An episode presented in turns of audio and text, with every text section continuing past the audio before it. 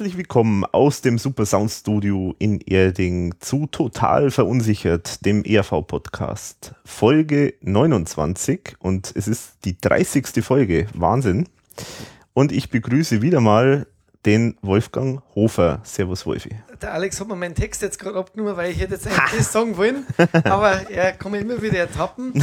ähm, ja, schön, dass ich wieder da sein darf. Das ist ja, also wir schaffen jetzt dann wirklich auf die Zielgerade zu. Zum Alter entsprechend bei mir 31, also kommt ja dann schon bald. Ja, aber wir werden dich überholen, also das ist schon mal sicher.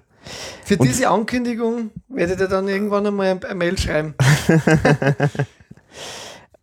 Genau, wir haben heute schon 100 Stunden am Tag gearbeitet, um, um gleich mal eine kleine Brücke zu schlagen. Sehr intensiv. Und zwar, sehr schön, genau. Und zwar, wir haben ja, also in der letzten Folge habt ihr gehört, unsere Folge zum Thema Boris Bukowski und äh, heute hört er den zweiten Teil sozusagen dazu, nämlich das Interview, das wir mit Boris Bukowski geführt haben.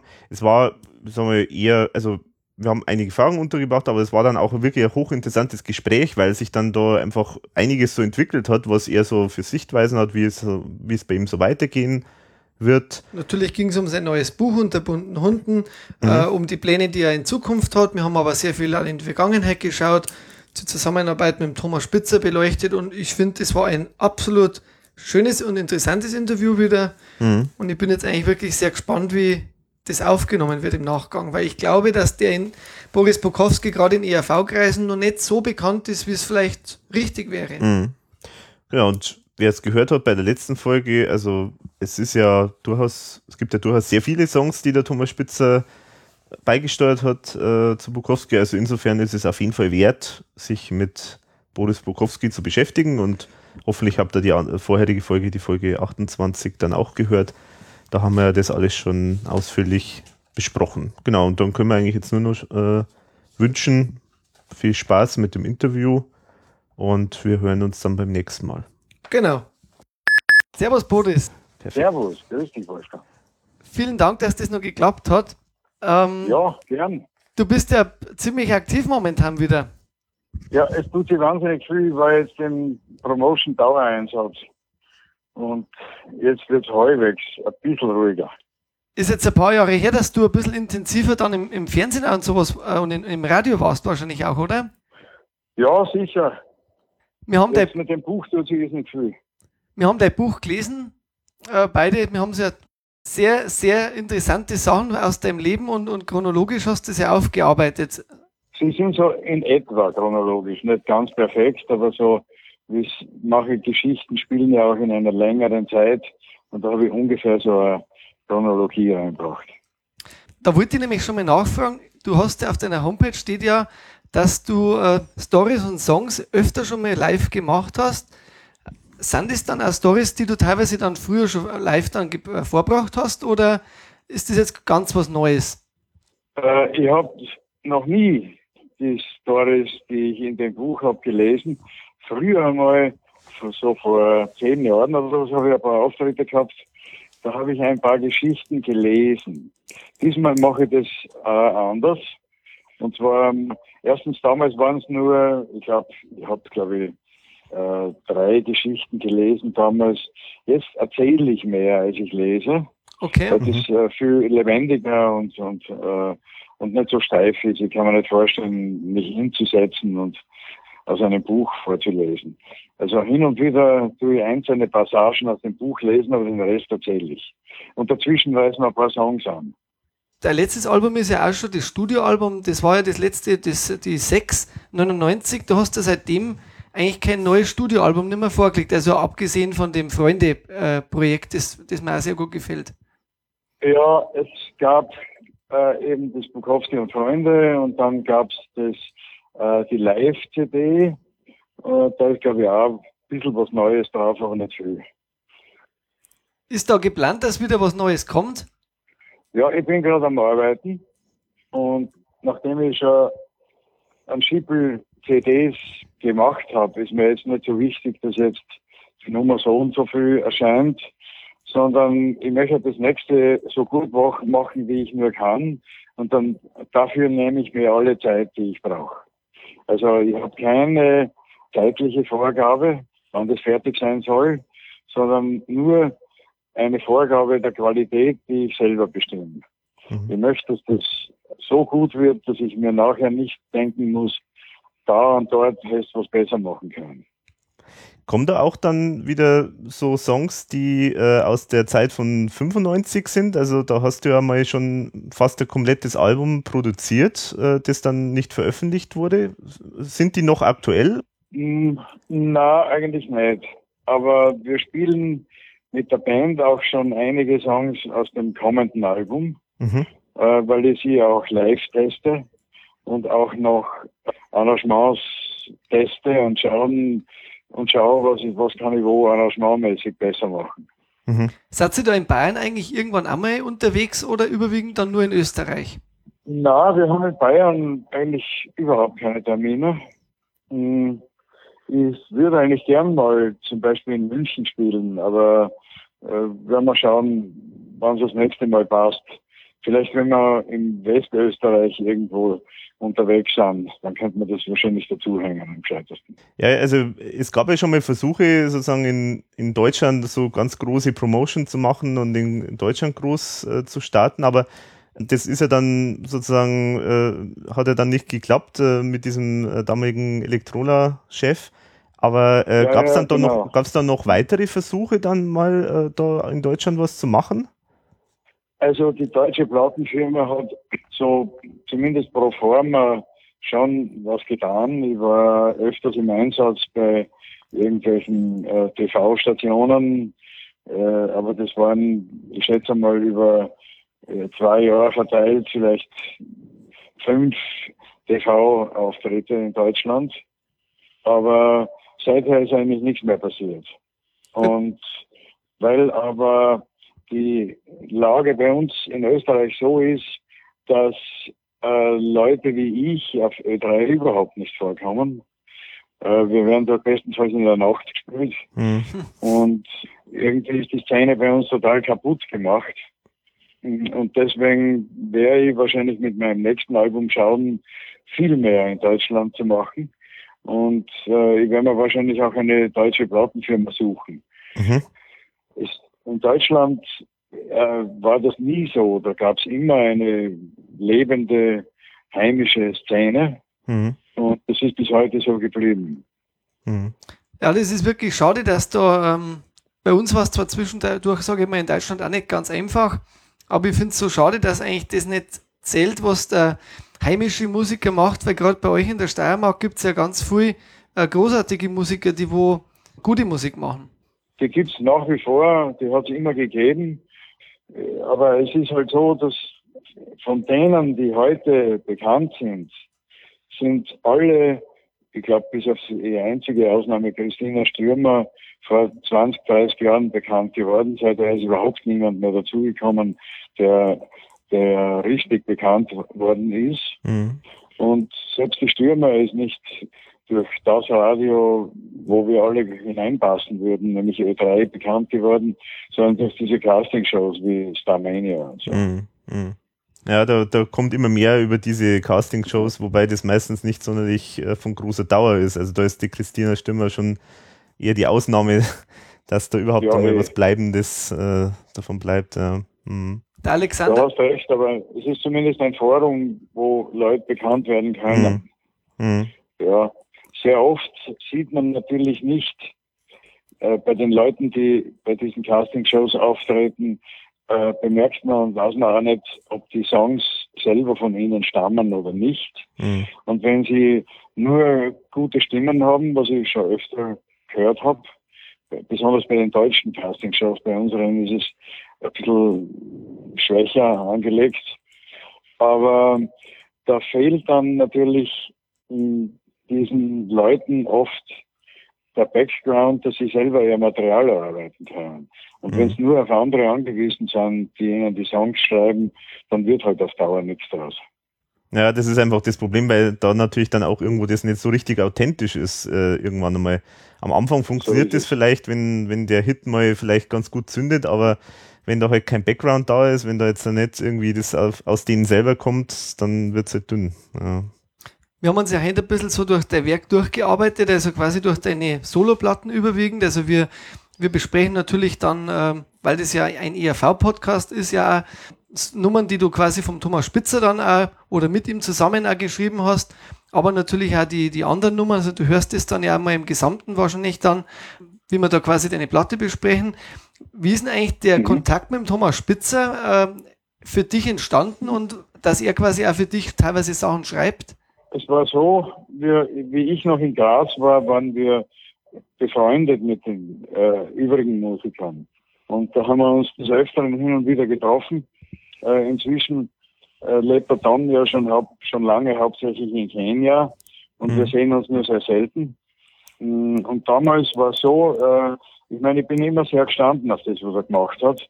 Und er hat auch immer das mögen, was ich gemacht habe. Und so bin ich einmal, weil mir sozusagen leichter fällt, Melodien zu schreiben als Texte, äh, weil ich da einen ziemlich hohen Anspruch auch habe, bin ich des Öfteren zum Dom gegangen und habe gesagt, du, ich hätte eine Nummer, äh, es geht um das und das, so ungefähr die Hälfte ist fertig, vielleicht kannst du dich da auch einbringen. Und das hat er mehrmals sehr, sehr gut gemacht. Zum Beispiel eine Nummer, muss ich sagen, ist, mein Lieblingssong von dir ist das, das vergesse ich nie. Ich weiß gar nicht, ob du das live momentan im Repertoire drin hast, aber die finde ich sehr gut. Auch musikalisch. Aha. Na, das haben wir live nicht zurzeit. Aber einer meiner Lieblingssongs, die, äh, die ich zusammen mit dem Dom gedeckt habe, ist zum Beispiel Im Namen Gottes Amen. Da haben wir mhm. auch schon drüber geredet. Da gibt es ja die super Version mit, mit dem Schiffkowitz. Wir haben einmal live dieses Duett gebracht, genau. Das ist, also, das ist wirklich eine super Nummer, ja. Hm. Ja, und zuletzt gab es ja jetzt dann, also ist jetzt schon länger wieder her, dass es dann nochmal Zusammenarbeit gegeben hat mit Thomas Spitzer. Gibt, er wird sich nochmal, oder meinst du, es ergibt sich vielleicht nochmal Gelegenheit, zum Beispiel fürs neue Album, äh, dass da mal wieder ein Text auch äh, was beigesteuert wird vom Thomas Spitzer oder wie siehst du das? So, ich, keine Ahnung, äh, ich, ich habe ihn schon länger nicht gesehen. Das letzte Mal ist, glaube ich, schon fast zwei Jahre her. Mhm. Um, aber ich meine, ich will es überhaupt nicht ausschließen, weil ich schätze den Daumen nach wie vor sehr. Ja, er hat jetzt ja gerade auch in den letzten drei Jahren wahnsinnig viel geschrieben wieder. Also hat sich so eine Auszeit genommen. Und mhm. da sind sicherlich auch viele Texte dabei, die jetzt äh, bei dir gut reinpassen würden, weil kann ich mir durchaus vorstellen. Aha. Eine andere, auf einer anderen Ebene war ja noch eine Zusammenarbeit äh, mit dem Thomas Spitzer und zwar im Studio, also im Magic Sound Studio, das du zusammen mit Andy Byte äh, gehabt hast. Wie war das? Äh, warst du da auch äh, an dieser Produktion von diesem Café Passé Album zum Beispiel auch beteiligt? Ich, ich habe da nicht viel zu tun gehabt dabei. Wir haben in unserem Studio aufgenommen, aber das Studio habe ich gehabt zusammen mit dem Andy Beitz, mit meinem äh, mit dem Keyboarder von meiner Band Magic. Der Andy war eigentlich so der Tontechniker und ich habe so das Administrative gemacht. Mhm. Und äh, an der ERV-Produktion war ich eigentlich nicht beteiligt. Mhm. Es gibt ja von dir total lustige Geschichte im Buch über, über den Doc Hammerl. Das muss ja wirklich ganz, jeder beschreibt ihn als sehr äh, extremen, in Anführungsstrichen, Menschen, mhm. so wie du das ja. auch gemacht hast. Wie kann man sich den eigentlich vorstellen? Also, war der immer wirklich so energiegeladen, wie du das da schreibst in der Geschichte? Ja, für mich, für uns hat er sich so dargestellt. Der war eigentlich immer auf 100 und ich war nie dabei, wenn er, wenn die Batterie mal leer war. Das kam selten vor, glaube ich. Ja, auch eine, äh, eine, schöne Geschichte ist, also zum einen wollte ich nur sagen, genau, was, was sehr interessant ist, was du zum Walter Hammerl noch schreibst, ist, dass er, also man weiß ja, er hat sich ja dann das Leben genommen und äh, du schreibst, dass er sozusagen sich äh, die ERV sozusagen auf dem Höhepunkt gesehen hat und äh, dass er sich ja. deswegen sozusagen das Leben genommen hat. Das ist eine interessante Sichtweise, weil das so, das haben wir jetzt bisher noch gar nicht so gehört von so Zeitzeugen. Wie, wie kommst du da äh, auf diese Einschätzung? Also hat er das auch mal so gesagt, so nach dem Motto, wir sind jetzt eigentlich an unserem Höhepunkt? Nein, ich, hab, ich bin von allen Wolken gefallen, wie ich gehört habe, dass er sich umgebracht hat. Das ist eigentlich das Resümee, das in Gesprächen mit dem, mit den übrigen ERV-Musikern gezogen worden ist. Wir haben so gemutmaßt, was es gewesen sein könnte, was der Grund war. Mhm. Wir haben irgendwie, ich habe irgendwie so mitgekriegt, dass die Bands, die ihn ja viel besser gekannt hat noch als ich, ist eh klar, mhm. dass die das äh, angenommen haben. Du hast ja im Buch auch relativ viel, ähm, schreibst immer wieder mal über den Gerd Steinbecker. Da, da, der war, glaube ich, auch immer bei deinen Platten und ich glaube, die restlichen STSler immer wieder mal beteiligt. Und der Timischl war im, im, bei Magic ja auch damals mit dabei. Ja, genau. Timischl äh, hat gesungen, wie ich noch bei Magic Schlagzeug gespielt habe. Äh, Steinbecker, ich meine, die Steiermark ist klein und mhm. äh, wie ich da in Graz studiert habe, haben wir uns natürlich alle äh, gut gekannt, sind uns, sind uns immer wieder über den Weg gelaufen. Der Steinbecker hat mal ein, eine, unter seinem Namen, na Blödsinn, das hat er auf Englisch, äh, hat seinen Namen verenglisch, den Stony Becker. Mhm. Und hat mal eine Single aufgenommen und da war äh, die eine Seite eine Nummer von mir. Aber, hm, und ich habe mal auf einer Nummer von den STS Schlagzeug gespielt. Also wir waren natürlich immer wieder äh, äh, auch zusammen und befreundet. Spielst du heute dann auch noch Schlagzeug selber oder, oder überlässt du das im Studio dann jetzt jemand anderem? Na, ich habe schon ewig nicht mehr Schlagzeug gespielt. Ich bin äh, einmal angeblich ein sehr guter Drama gewesen. Manche sagen sogar einer der besten bei uns, aber sicher nicht, weil ich technisch so gut war. Im Gegenteil, ich habe eigentlich eher zwei linke Hände und gehöre leider nicht zu denen, die ein Instrument in die Hand nehmen und gleich mal was drauf machen können, sondern ich muss irrsinnig viel üben. Und seit ich Sänger bin, hätte ich müssen, was weiß ich, eine Stunde am Tag Schlagzeug spielen, nur damit ich ungefähr dort bleibe, wo ich war. Und den Aufwand, den zeitlichen Aufwand habe ich gar nicht betreiben können. Also du hast dich dann quasi aufs, aufs Singer dann, das war dein, Haupt, dein Hauptinstrument. Ja, ich habe hab, äh, ein paar Jahre, nachdem ich vom Schlagzeuger zum Sänger geworden bin, bei einer Tour einmal eine Nummer singend am Schlagzeug äh, gespielt. Und äh, dann habe ich mir nach ein paar Konzerten äh, Mitschnitte davon angehört und habe mir gedacht, na, ich glaube, das können andere inzwischen besser. Aber das war auf jeden Fall schon, äh, ja, äh, also es hat ja durchaus dann Leute gegeben, die dann gesagt, äh, die dann das sozusagen das Talent zum Singen erkannt haben, weil das ist ja zum Beispiel auch eine schöne Geschichte, wie du zum Sänger bei Magic geworden bist. Also äh, eigentlich durch einen Zufall letztendlich. Äh, ja, ja. ja. Das, das, das war ist ziemlich witzig, wie, wie so äh, wie man im Leben manchmal auf einmal scharf links abbiegt äh, und vollkommen unerwartet eine ganz andere Richtung einschlagt. Ja, hast du dich eigentlich vorher überhaupt so als Sänger äh, irgendwie gesehen oder überhaupt schon mal als Sänger so groß äh, in Aktion getreten oder? Na, gar nicht. Gar nicht. Nur, nur beim Vortragen meiner Songs, mhm. die ich beigesteuert habe. Und äh, wie war das eigentlich dann? Also äh, du hast ja äh, durchaus ja viele Songs ja bei Magic geschrieben gehabt. Wie war da der Anteil? Also äh, gab es da noch viele andere, die geschrieben haben oder warst du dann äh, irgendwo auch der, der am meisten beigesteuert hat? Weil ihr habt ja dann auch so deutsche, deutschsprachige Alben rausgebracht. Wir haben zwei deutschsprachige Alben rausgebracht und ein englischsprachiges. Mit den deutschsprachigen war der damalige Produzent, der eine Zeit lang bei uns Keyboards oder eher Klavier gespielt hat, ja, Keyboards auch, äh, Michael Milner, der war mit mir zusammen der, der die meisten Songs geschrieben hat. Aber auch ein Teil hat auch Andy Beitz, der Keyboarder, geschrieben. Das war also bei den, bei den englischen Nummern war dann dieser Produzent nicht mehr dabei und da haben der Andy Beitz und ich die Nummern geschrieben. Und hast du dann auch mal in englischsprachige, also englischsprachige Songs geschrieben? Ja, ja.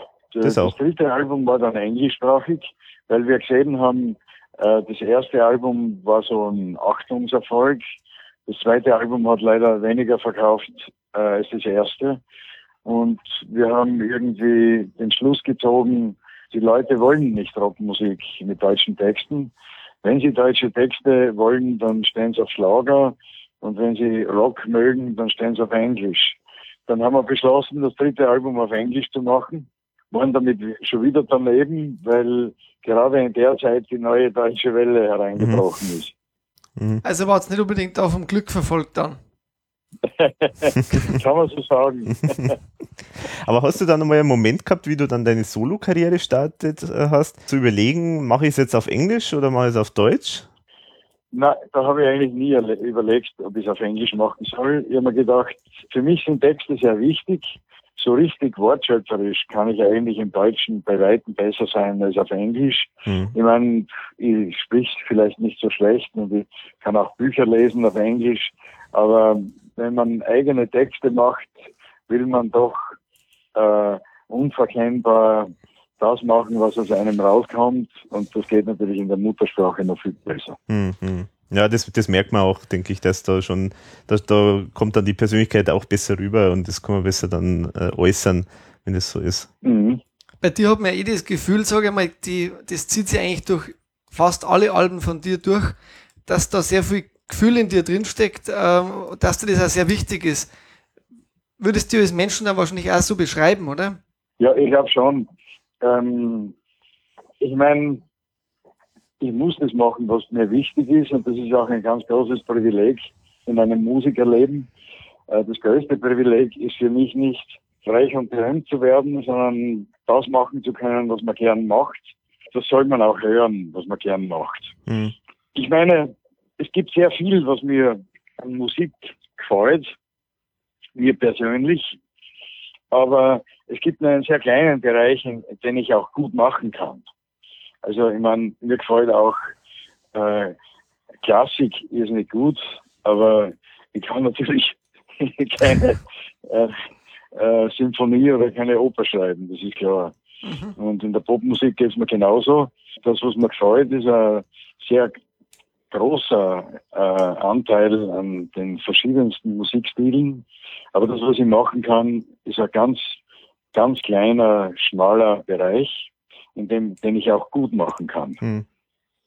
Und willst du sagen, äh, Musik ist für dich schon sozusagen das Wichtigste, weil du hast dich ja jetzt zum einen mit dem Buch, also schriftstellerisch sozusagen äh, betätigt, zum anderen du hast ja auch als Schauspieler äh, gearbeitet, also du hast ja durchaus andere Bereiche auch mal äh, beackert.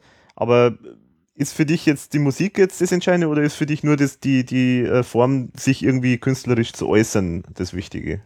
Ja, man kann sich schon in anderer Form auch künstlerisch äußern, das ist schon klar. Hm, nur wahrscheinlich ähm, bin ich als Musiker einfach besser als als Schauspieler. Oder weiß ich nicht, vielleicht schreibe ich wieder mal was, das weiß ich noch nicht. Ähm, mal sehen. Aber auf jeden Fall ist eines klar, ich hänge halt an der Musik und Musik ist mir sehr, sehr wichtig. Hm. Also ich finde, das merkt man halt deine Platten an, dass das schon immer mit sehr viel Herz äh, gemacht ist. Ähm, unabhängig von dem, ob, ob einem dann persönlich jeder Song gleich gut gefällt, aber das finde ich, das merkt man und das merkt man nicht bei jedem Musiker so. Ja, ja. Es hat, glaube ich, mh, hm, na, ich möchte eher was anderes sagen ein, äh, ein deutscher Verleger hat zu mir einmal gesagt, nachdem er mir eröffnet hat, dass meine, meine Plattenfirma nichts tut und allein kommt er irgendwie nicht über die Runden, ohne Unterstützung der Plattenfirma. Und wir haben dann beschlossen, okay, dann äh, lassen wir das halt, die Zusammenarbeit. Und dann habe ich ihn gefragt, was er mir beim Abschied auf den Weg mitgeben kann.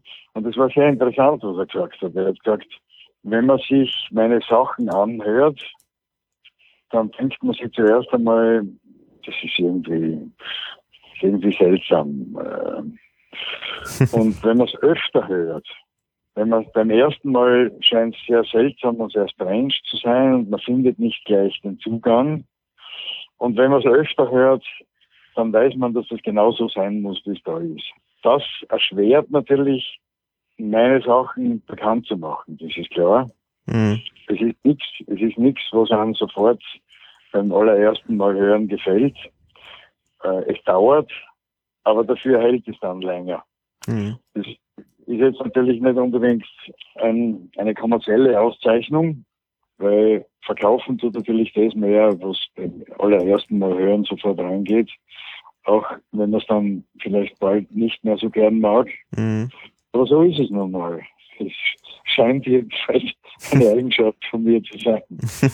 Also ich muss sagen, äh, das sage ich jetzt mal persönlich von mir, ich habe ähm, vor eineinhalb Jahren wirklich einen ganz einen schweren Liebeskummer gehabt und äh, ich habe mir da eigentlich deine Platten oder deine CDs, ich weiß nicht wie oft hintereinander äh, angehört. Es ist tageweise und äh, die verstärken solche Gefühle zum Teil natürlich auch deine, deine Texte und, und die Musik. Mhm. Aber das hat mir irgendwie wahnsinnig viel persönlich geholfen. Äh, weil das hat mich halt irgendwie angesprochen, weil mein Gefühl ist immer da, weil das so mit Herz gemacht ist. Das, Aha. So ist das bei mir okay, man. Aha. Ja, ich meine, das freut mich total, sowas zu hören. Und ich habe es auch schon ein paar Mal gehört, äh, des Öfteren sogar. Das ist natürlich etwas, was, was ich als totale, wie soll ich sagen, Bestätigung finde. Und äh, das taugt mir natürlich total, sowas zu hören. Und ich sage jetzt nicht, weil wir ein Interview machen miteinander, sondern das ist wirklich so, ich habe es vorher mit dem Alex auch nochmal besprochen. Mhm. Das ist einfach irgendwie, wenn man, wenn man, wie du sagst, wenn der Zugang da ist zu gewissen Nummern, dann, ähm, ja, dann äh, irgendwie geht da was auf. Irgendwas passiert da und ich kann es auch nicht erklären, was das genau ist. Aber da ist irgendwas passiert. Aha. Ja, danke, super, das höre ich gern. Bitte. Gab es mal so Momente, wo du dir gedacht hast, so, jetzt setze ich mich an den Tisch und jetzt schreibe ich einen Hit? weil du jetzt vorher sagst, ähm, das, das kann man äh, sozusagen, die, die, da ist er zu, äh, vielleicht, äh, es dauert vielleicht länger, bis sozusagen das, das wirkt.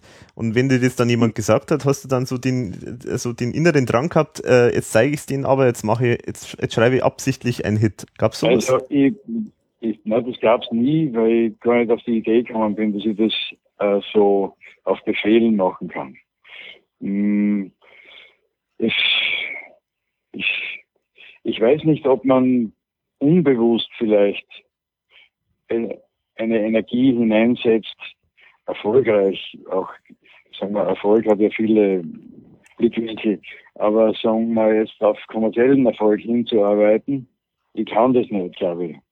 Und man kriegt natürlich irgendwann mal eher so eine innere Überzeugung. Also ich kann mich zum Beispiel erinnern, wie ich geschrieben habe, trag meine Liebe äh, wie einen Mantel äh, wie, das, wie das im Großen und Ganzen fertig war, habe ich mir gedacht, das, glaube ich, könnte vielen gefallen. Mhm. Aber das war's, das kann man nicht im Vorhinein so sagen. Wenn das jemand könnte, dann es gäbe es jeden Tag viele Millionäre. Ja, ja es, es, gibt ja trotzdem ja manchmal so, in, äh, hört man ja häufiger von Musikern, dass die so in ihrer Karriere manchmal so Punkte haben, wo sozusagen es mal wissen wollten, so nach dem Motto jetzt absichtlich das zu forcieren. Auch wenn es dann wahrscheinlich natürlich meistens nicht funktioniert, weil es eben, wie du schon sagst, äh, man kann das nicht äh, äh, planen oder man kann das nicht, nicht hinkriegen, aber äh, manchmal gibt es ja durchaus, äh, dass dann zumindest der Versuch äh, gestartet wird. Aber ja, gut. Ja, nein, ich habe es nicht so, so, so bewusst habe ich es jedenfalls mhm. nie so drauf angelegt, weil ich mir gedacht habe, das wird nicht funktionieren. Jetzt muss ich noch mal was nachfragen. Du musst das nicht beantworten, aber mich interessiert es jetzt einfach. äh, du, hast, du schreibst auf deiner Internetseite, äh, 95, 96 hast du Album-Sessions gemacht, wo du dann beim letzten Song irgendwie gemerkt hast, der geht in eine andere Richtung und das andere taugt dir jetzt eigentlich gar nicht mehr so. Ähm, was war das? Was ist da passiert, äh, dass dir das nicht mehr so gefallen hat oder war, war das einfach irgendwie Zeit, die, die Zeit reif für, für einen neuen Sound für dich?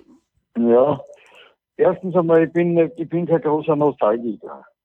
Also bei mir ist es nicht so äh, wie bei den meisten Menschen, die haben irgendwann einmal besonders viel Zeit in ihrem Leben, zum Beispiel während der Schulzeit oder während des Studiums. Und da bilden sie, sie sich dann ihren Geschmack. Und später haben sie nie mehr so viel Zeit, sich um das, was so seither passiert, zu kümmern und, und in das einzuhorchen. Und deswegen bleibt ihnen eigentlich ein großer Teil der Menschen bei diesem Geschmack, den sie damals entwickelt haben. Bei einem Musiker ist es natürlich anders, weil der hört immer Neues und, und es sei denn, manche Musiker sind dann wieder gebunden, wenn sie mit dem, was sie machen, so extrem erfolgreich waren, dann dürfen sie sich manchmal gar nicht ändern. Mhm. Bei mir war das, war weder das eine noch das andere. Also ich bin nie auf, ein, auf einer Stufe stehen geblieben und habe nichts mehr gehört oder habe mich nicht mehr informiert über das, was heute so gemacht wird. Und deswegen bin ich auch in der Musik, wie hoffentlich in allen anderen Bereichen, auch immer mit der Zeit gegangen und mein Geschmack hat sich natürlich auch zum Teil verändert. Deswegen hat sich das damals, Anfang, Mitte der 90er, ist da viel aufgebrochen und es sind viele neue äh, Ideen in die Popmusik reingekommen. Äh, in den Jahrzehnten davor kamen diese Ideen meistens vom Jazz. So vor 20 Jahren kamen neue Ideen sehr oft aus der Tatsache heraus, dass man damals, wo es Computer gab, mit denen die man programmieren konnte, äh, auf einmal die Möglichkeit da war, für jemanden, der nicht zehn Jahre lang ein Instrument zur Perfektion geübt hat, dass der sich ausdrücken konnte plötzlich. Mhm. Und da sind äh, durch quasi äh, Amateure sind da irrsinnig viele Schattierungen in die Musik gekommen, die sonst nicht hineingekommen wären. Mhm. Bis dahin konnte man sich nicht ausdrücken, wenn man nicht ein Instrument gut gespielt hat. Mhm. Und auf einmal war das viel besser möglich denn je.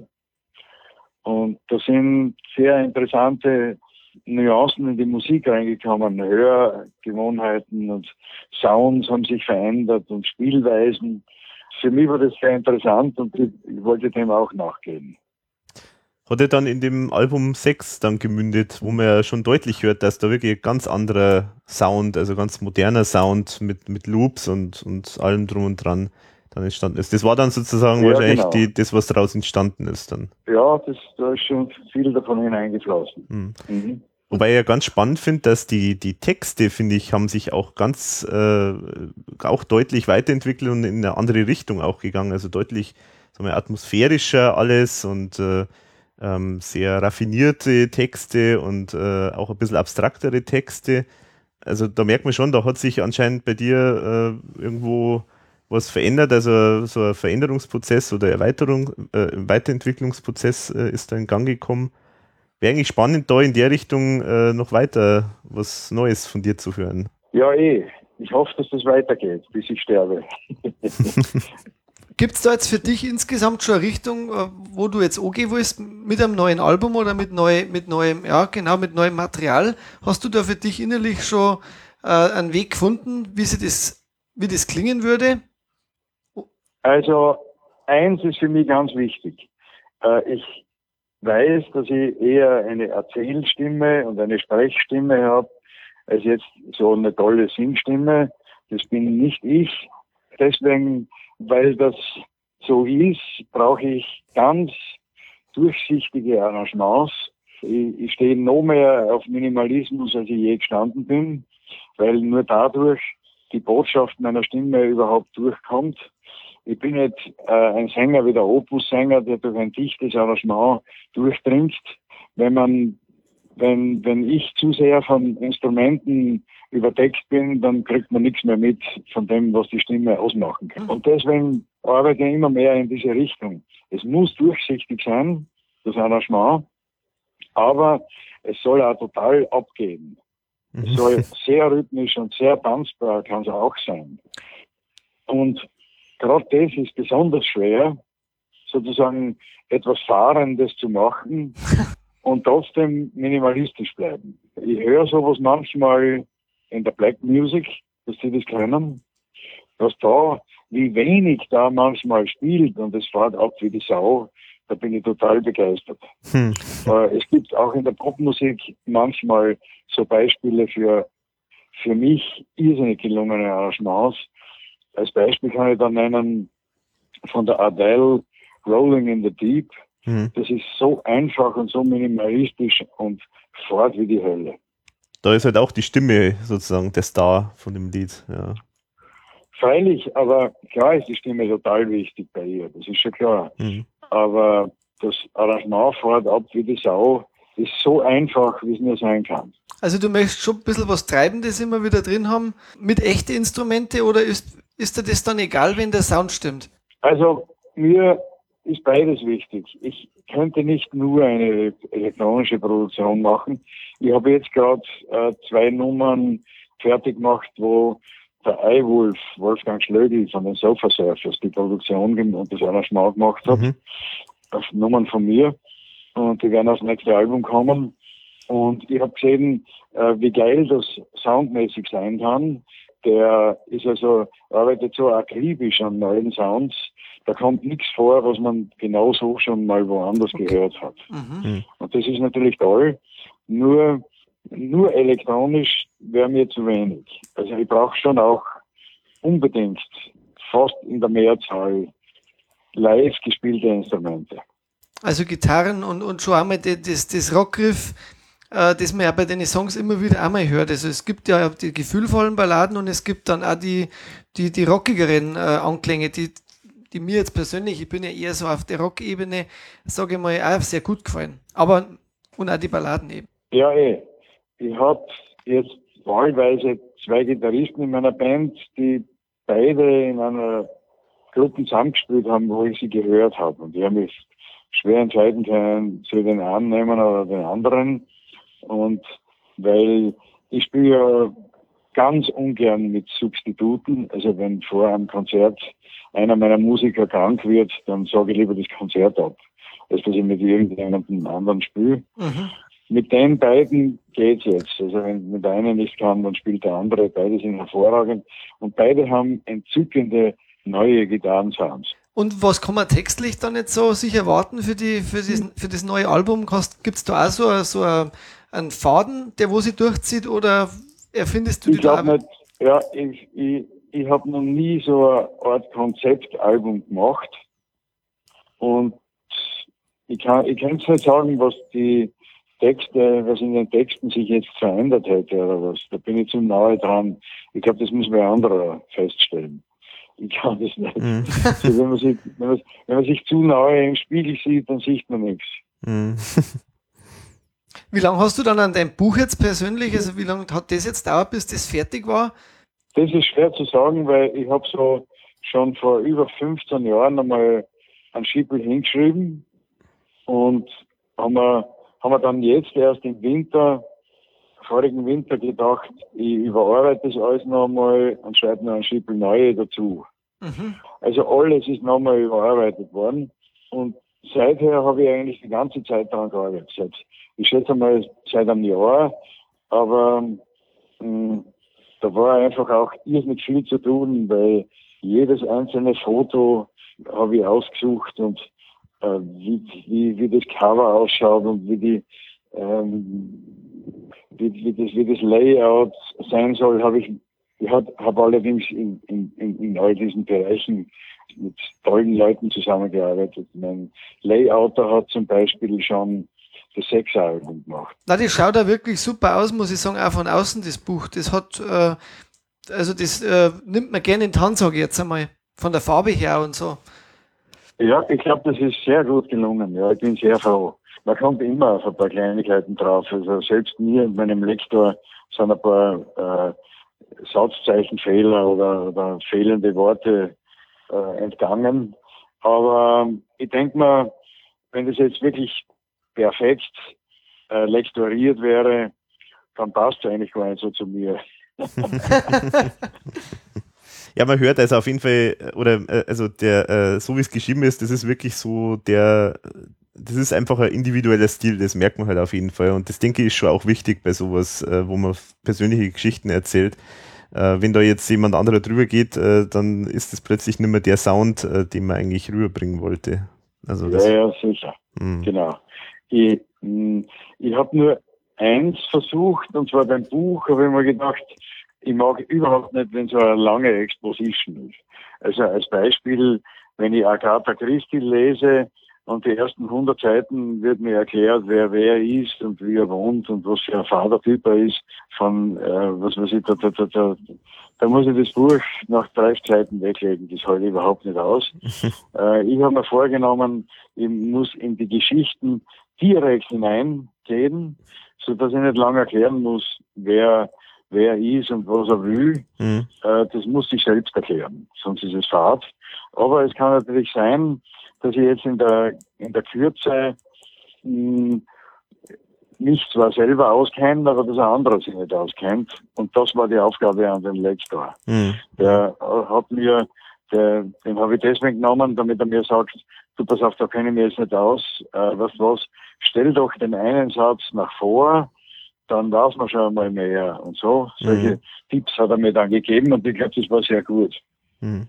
Also auf jeden Fall finde ich es total amüsant zum Lesen und mhm. äh, ja, man kriegt halt einfach schon ein bisschen was von deinem Leben mit und trotzdem sind so lustige Anekdoten, wie das mit dem Schiffkubitz äh, oder auch was du vom, vom Konstantin Wecker äh, geschrieben hast, äh, das habe ich auf Facebook ja schon vorab gelesen gehabt. Aha. Man muss halt oft schmunzeln auch dabei und ähm, da merkt man halt, du nimmst das ja alles nicht immer so ernst, sondern das ist eine gehörige Portion äh, Humor, glaube ich, auch bei dir dabei. Ja, das muss sein. Das muss unbedingt sein, weil äh, ich glaube, dass mein Leben bisher sehr lustig war und äh, das, das, äh, ich glaube, das war total wichtig für mich, dass man das in diesem Buch auch liest. Ich meine, es ist ja auch eines, nicht? Wir, wir Popmusiker hm, kriegen manchmal eine Aufmerksamkeit, die ja überhaupt nicht mehr normal ist. Ich bin ja nie so ganz oben gewesen, aber man, man, man kriegt so mit, wie, wie, äh, wie es Kollegen so geht oder ging, die einmal ganz oben waren. Das ist ja überhaupt nicht mehr normal. Die sind ja irgendwie, äh, was weiß ich, äh, gottähnlich oder was für viele Menschen. Und das ist eigentlich ein totaler Unsinn. Man darf sich selber nicht so wichtig nehmen.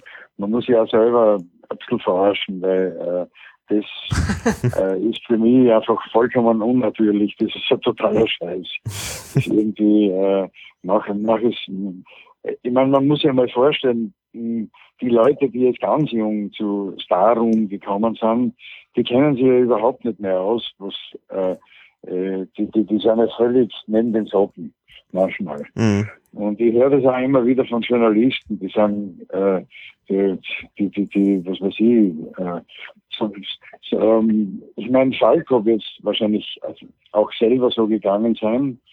Und äh, um bei ihm zu bleiben, äh, passt eigentlich dann für solche abgehobenen Menschen, die irgendwie den Boden vollkommen verloren haben.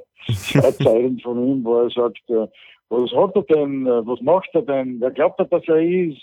ich glaube, das passt sehr gut. ich kann mich erinnern, ich war mal, ich bin mal ins Studio gekommen, in, in, in das Studio in Graz, das ich mit dem Andi Beit gehabt habe, und damals hat gerade ERV bei uns was gearbeitet. Und ich gehe gerade so über den Hof und da sehe ich, wie Klaus Eberhardinger gerade aus dem Auto steigt und zu uns kommt. Und in dem Moment, wie der Klaus sich von der Straße sozusagen in den Hof einmündet, fährt auf der Straße ein Auto vorbei, da sind ein paar Mädeln drinnen. Also die sind ja fast aus dem fahrenden Auto rausgesprungen, bis den Klaus gesehen haben. und, und äh, Gott sei Dank äh, ist der Klaus nicht in zu jungen Jahren zu seinem Starruhm gekommen und er hat gewusst, wie er damit umgeht. Aber ich meine, wenn du dir vorstellst, äh, als Falco steigst du aus dem Taxi und musst zuschauen, wie sie im Umkreis von 20 Meter alle anwischeln. Ich meine, das ist ja nicht mehr normal. Ja. Und ich glaube, das ist auch wirklich auch schwierig für denjenigen, der wo in dem Korsett dann auch drin ist. Ja, sicher. Weil da baut sich außenrum ja auch gewisser Druck und Erwartung auf. Ja. Und da glaube ich, sein, ja. und da glaube ich, kann man so vielleicht manchmal dann ruhiger arbeiten, wenn man nicht jetzt vielleicht, wie du sagst, ähm, ganz oben war. Die Frage ist dann eh immer, wo ganz oben ist. Ja, eh, es gibt immer noch weiter oben. Aber wenn man so zufrieden ist, und das habe ich bei dir immer so das Gefühl, jetzt habe ich, ich habe zum Beispiel das, die Sendung gesehen, wo du warst bei, bei Willkommen Österreich, wo, wo du das Hören noch äh, mit der Band gespielt hast, da wirkst du halt auch, so wie jetzt halt eigentlich auch in unserem Gespräch, als, als ganz äh, normaler Mensch halt. Der, wo nicht das so, ja, der, wo jetzt den nicht irgendwie besonders anders sieht oder so wie, wie andere halt. Ja, eh äh, irgendwie muss man das zu erreichen trachten, glaube ich. Weil mit allem anderen wirst du nur unglücklich. Ich meine, wie Falco eben. Mhm. Ja, das ist schade eigentlich, weil der wirklich ein begnadeter Musiker war eigentlich. Absolut, ja, klar. Aber ich glaube, hm, ich habe mir manchmal gedacht, der hat doch, bevor er so berühmt worden ist, einen seiner besten Songs geschrieben, nämlich Ganz Wien. Mhm. Den finde ich für, mhm. für ganz hervorragend. Und später dann hat er natürlich, weil wie er ein Star war, Angebote gekriegt von den besten äh, Hitschreibern von Europa, wie den Bollands äh, etc. Und hat sich wahrscheinlich ein bisschen verlassen drauf, dass da immer was daherkommt. Und äh, wie dann, wie er dann eine Zeit lang nicht so erfolgreich war, sind natürlich diese Hitschreiber ausgeblieben und haben sich andere Leute gesucht, mhm. bei denen sie ihr Material unterbringen. Und er ist wahrscheinlich einsam daheim gehockt, mhm. hat irgendwie schon verlernt gehabt, selber zu schreiben, weil er ja in der Zusammenarbeit mit den Bollands immer was Tolles vorgelegt gekriegt hat, wie zum Beispiel, äh, was weiß ich, bei Rock Me Amadeus sind sichtlich die Bollands zu ihm gekommen und haben gesagt, das aufhört das auch. Amadeus, Amadeus. Und dann haben sie gesagt, kannst du was da, kannst du da was damit anfangen? Und dann hat er sich hingesetzt und hat einen hervorragenden Strophentext dazu geschrieben. Aber die Melodie und die Headline waren vorher schon da. Mhm. Und so ist es sehr oft gewesen, auch wahrscheinlich beim Kommissar mit dem Bonger. Mm. Und er hat wahrscheinlich einen, so einen auslösenden Moment schon gebraucht, zu dem er dann was sehr Tolles dazusetzen konnte. Mhm. Und wahrscheinlich hat er dann einsam daheim gewartet, dass wieder sowas kommt und es kam nichts. Mhm. mhm. Das kann sein, ja. Ja, man fällt dann auch natürlich irgendwo in ein Loch, weil man das natürlich auch gewohnt ist, sozusagen auf einem gewissen Level ganz oben zu sein und dauernd Input von den besten Leuten der Welt sozusagen bekommt. Und wenn das dann genau. aber irgendwie plötzlich ausbleibt, dann mhm. kommt man sich dann irgendwie wahrscheinlich ziemlich einsam erstmal vor. Also, ja, das glaube ich. Mhm. mhm. Also ich glaube, da ist man dann schon besser beraten, wenn man selber bleibt, selber seine Sachen halt eben macht, weil dann bleibt man vielleicht ein bisschen am, am Boden und am, am Teppich, oder? Ja, ich glaube das auch, dass man nicht, man darf ja einfach nicht aufhören. Ja, der, ähm, es ist ja auch so, ich habe unlängst einen leibenden Ausspruch von Picasso gelesen. Der hat gesagt, es gibt sowas wie Inspiration, aber sie muss dich bei der Arbeit antreffen.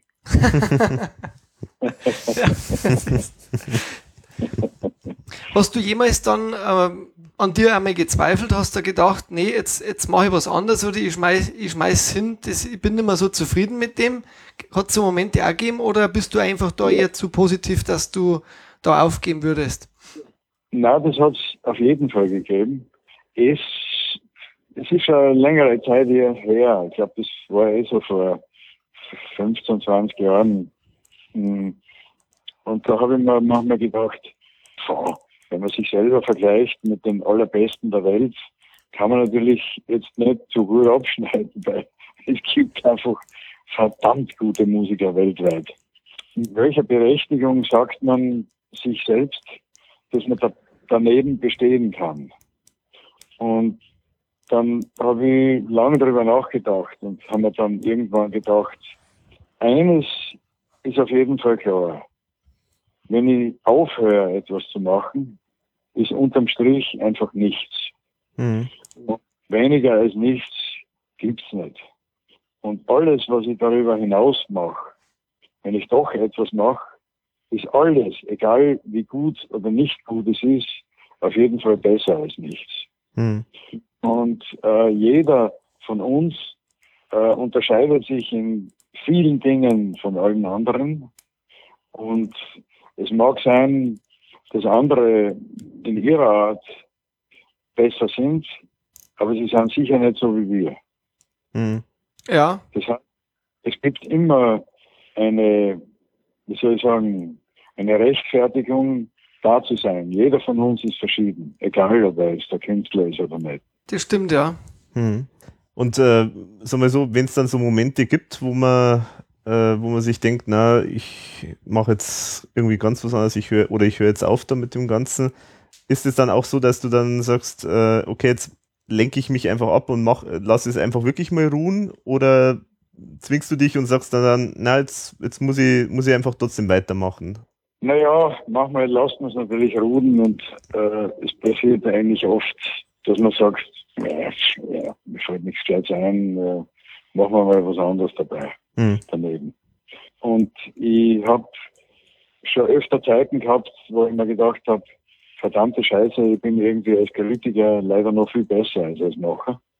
Und äh, deswegen würge ich manchmal Ideen ab und sagen mir, ja, das schreibst du jetzt gar nicht hin, das ist nicht gut genug, um hingeschrieben zu werden.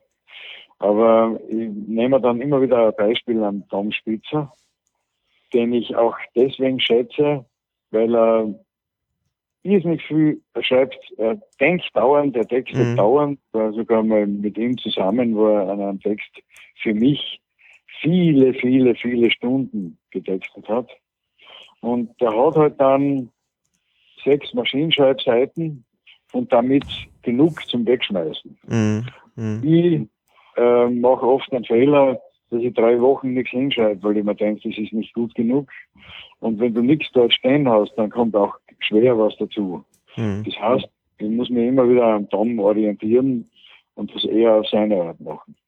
Also du bist der, der stärkste Kritiker bist du selber wahrscheinlich dann in dem Moment. Ja, leider. Ja. Da steht man sich selber dann im Weg. Ja. Mhm. Genau. Mhm. Aber das kann man wahrscheinlich auch gar nicht unbedingt so leicht ablegen, oder? Nein, das ist nicht so einfach, ja. Hm, ich meine, wenn man älter wird, wird man auch gelassener. Vielleicht profitiere ich schon langsam von einer Art Altersmilde auch mir gegenüber. ja, ist auf jeden Fall, äh, ist auf jeden Fall, kann ich bestätigen, also es ist wirklich immer noch beim Thomas Spitzer so, dass der äh, immer ständig, also wenn er nicht schreibt, dann malt er oder er, oder, oder er nimmt irgendwas auf oder er spielt irgendwas, aber er versucht immer jeden Gedanken, den er gerade hat, irgendwie sofort auf irgendeine Art und Weise äh, zu dokumentieren. Und mhm. da ist halt dann so ein Riesenhaufen an Skizzen, Texten und aus dem kann man dann irgendwann einmal auswählen. Das Faszinierende ja. beim Thomas Spitzer ist nur das, er, er will dann meistens das nur ablegen und äh, ihn interessiert es dann eigentlich nicht mehr. Also das heißt, kann natürlich auch produktiver sein, wenn man jetzt also mal sehr konzentriert nur an einem arbeitet und äh, dann einmal runterschreibt und dann ist es perfekt. Hat natürlich auch Vorteile, so diese Arbeitsweise. Ja, man muss ja selber schauen, mit welcher Art man am ersten zur Rande kommt. Mhm. Ich weiß nicht, ob du mit Wilfried noch äh, Kontakt hast oder ob ihr euch da mal eher seht. Äh, der hat ja jetzt vor einem Jahr knapp äh, noch so ein altes Werk, sage ich mal in Anführungsstrichen, äh, herausgebracht, wo äh, das wo auch wieder total anders klingt wie alles, das war, was er bisher äh, davor gemacht hat. Ja, ich habe nicht viel gehört draus noch, ne? aber das ist schon sehr gut gemacht, das wenige, was ich kenne. Also von dem her ist, glaube ich, es ist immer wieder Inspiration und, und immer wieder, ich glaube, es ist, gibt, glaube ich, keinen Grund, dass man irgendwie das, sowas aufhört. Weil man immer wieder Inspiration ja auch, glaube ich, hat. Ich finde das schon toll. Ich habe ich habe den Wilfried, ich glaube, vor einem halben Jahr oder was das letzte Mal gesehen, weil da haben wir gemeinsam ein Benefizkonzert gemacht, auch mit Opus in der Weststeiermark. Ich war total verblüfft. Äh, ich habe mir den Auftritt von ihm angehört. Er hat nur mit einem Gitarristen äh, äh, performt und ich war so in einem beschissen klingenden Saal, der wirklich eine bescheuerte Akustik gehabt hat, war ich so, ich schätze mal so zwölf Meter von ihm entfernt und habe, obwohl er allein mit einem Gitarristen gesungen hat, kein einziges Wort verstanden. Ich habe nicht einmal ein Wort verstanden von dem, was er gesprochen hat. Oh. Und ich habe nur mitgekriegt, und ich habe nur mitgekriegt, selbst dann wirkt er auf die Menschen noch so, dass sie also frenetischen Applaus gespendet haben. Und da habe ich mir gedacht, bumm, das ist nicht schlecht. Hm. Wenn man dich auf, auf das Letzte reduziert und dann bleibt immer noch was über, das sagt was. Dann wünsche ich dir auf alle Fälle viel Erfolg für, für das Buch jetzt als erst einmal. Ja, und danke sehr. Vor allem auch dann bin gespannt auf, auf, ein, auf, das, auf das neue Album, wenn es gut genug ist, dass es gibt. ja. Das dauert noch ein bisschen. ja, aber dann wünschen wir mir auf jeden Fall mal viel Erfolg da weiterhin mit, dem, äh, ja, mit der Arbeit an dem Album. Und wir sind schon auf jeden Fall ganz gespannt. Und, mhm. und wir bedanken uns jetzt auch für, für das Gespräch. Was war, hat, hat uns sehr gefreut. Also, ja, also ja, gern. Auch nochmal vielen Dank. Vielleicht, vielleicht hört man sich ja dann, wenn es das neue Album äh, gibt, vielleicht äh, können wir ja dann nochmal sprechen dann in der Gelegenheit. Ja, fein. Alles Gute. Alles Liebe. Alles Gute. Servus. Servus. Ciao, Baba. Grüß euch.